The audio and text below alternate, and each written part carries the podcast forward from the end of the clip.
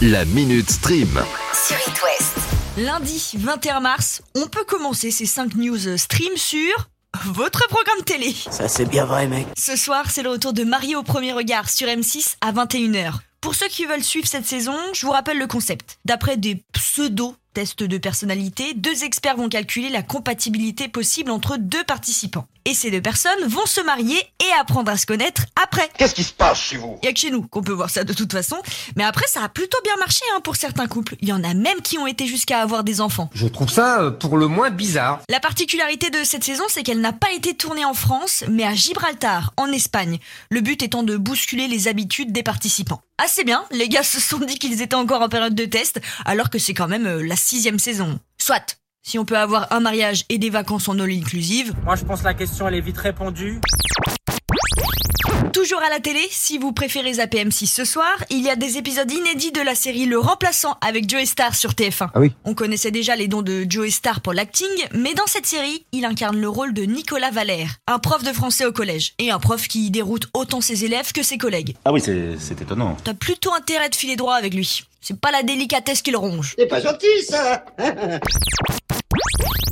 Bonne nouvelle du côté des ados et de Netflix. Aujourd'hui sort la dernière partie de la saison 6 de la série Riverdale. Bon, la première partie n'était pas vraiment celle attendue par les téléspectateurs. Les réalisateurs sont partis dans un délire. Ils ont été jusqu'à inclure le personnage de Sabrina Spellman. Et Sabrina Spellman, c'est une autre série sur Netflix. C'est Sabrina l'apprentie sorcière, quoi. Ah oui, c'est c'est cocasse. Et en gros, ils ont fait un crossover entre ces deux séries. Comme si, pour faire une comparaison, Winnie l'ourson faisait une apparition dans Blanche-Neige. Aucun rapport, quoi. Mais c'est pas possible d'entendre ça Bon, je mens un petit peu, parce qu'en réalité, les deux séries distinctes se déroulent dans deux villes censées être voisines. En plus, t'es une menteuse. Mais cette deuxième partie devrait être un peu mieux que la première, puisque l'épisode 7 nous montre les personnages qui se préparent à un enterrement. Et là, vient la grande question. Celui de qui? Rendez-vous donc sur Netflix dès maintenant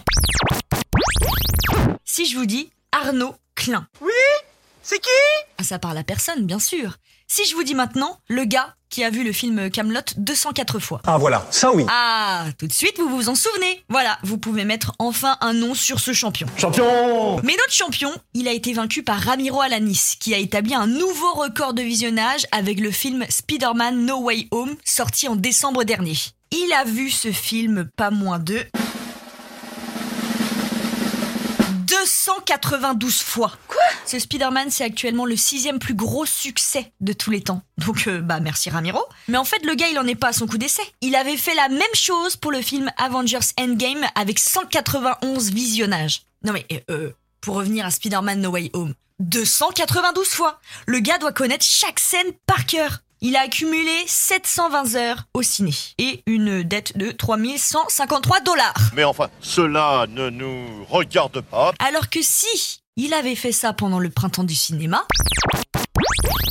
Justement, j'en parlais vendredi, mais le printemps du cinéma, c'est toujours d'actu. Jusqu'à demain.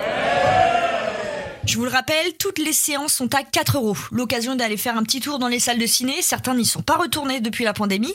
Et en plus, maintenant, c'est sans masque. Oui Oui Et pour les fans de ciné, vous pouvez même tenter de gagner un an de ciné sur le site printemps-du-cinéma.com. C'est pas une raison parce que je donne à tout le monde des bons tuyaux que je mérite pas un peu d'amour. Bref, avec tous les films qu'il y a en ce moment, c'est le bon timing pour établir un nouveau record de visionnage. Par contre, euh, je vous déconseille de le faire avec The Batman. 3 heures, c'est long. Quand c'est long, c'est trop long. La Minute Stream. À retrouver en podcast sur itwest.com et sur toutes les plateformes.